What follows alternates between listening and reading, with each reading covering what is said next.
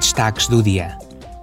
Uma delegação do Parlamento Europeu participa na COP27 no Egito. Os eurodeputados pretendem exercer pressão no sentido de alcançar um resultado ambicioso. O Parlamento Europeu quer transformar o sistema energético mundial nesta década, uma vez que a crise climática é o maior desafio da humanidade.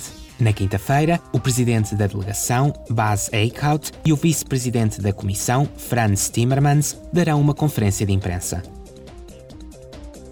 Esta semana, os grupos políticos preparam a próxima sessão plenária. Na semana que vem, em Estrasburgo, os eurodeputados debaterão e votarão a proteção de infraestruturas essenciais e novas regras para garantir a igualdade de género nos conselhos de administração das empresas cotadas em bolsa.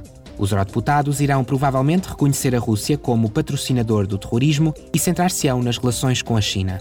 Na ordem do dia estão também a nova estratégia de alargamento e o programa Década Digital 2030. O Parlamento organizará ainda uma cerimónia para celebrar o seu 70 aniversário. Ontem, deputados da Subcomissão dos Direitos Humanos avaliaram as condições dos trabalhadores estrangeiros no Catar antes do Campeonato do Mundo de Futebol da FIFA. Dados verificados por diversas organizações de direitos humanos com representações diplomáticas em Doha indicam que milhares de trabalhadores estrangeiros morreram nos estaleiros de construção ou em resultado de atividades de construção no país antes do torneio.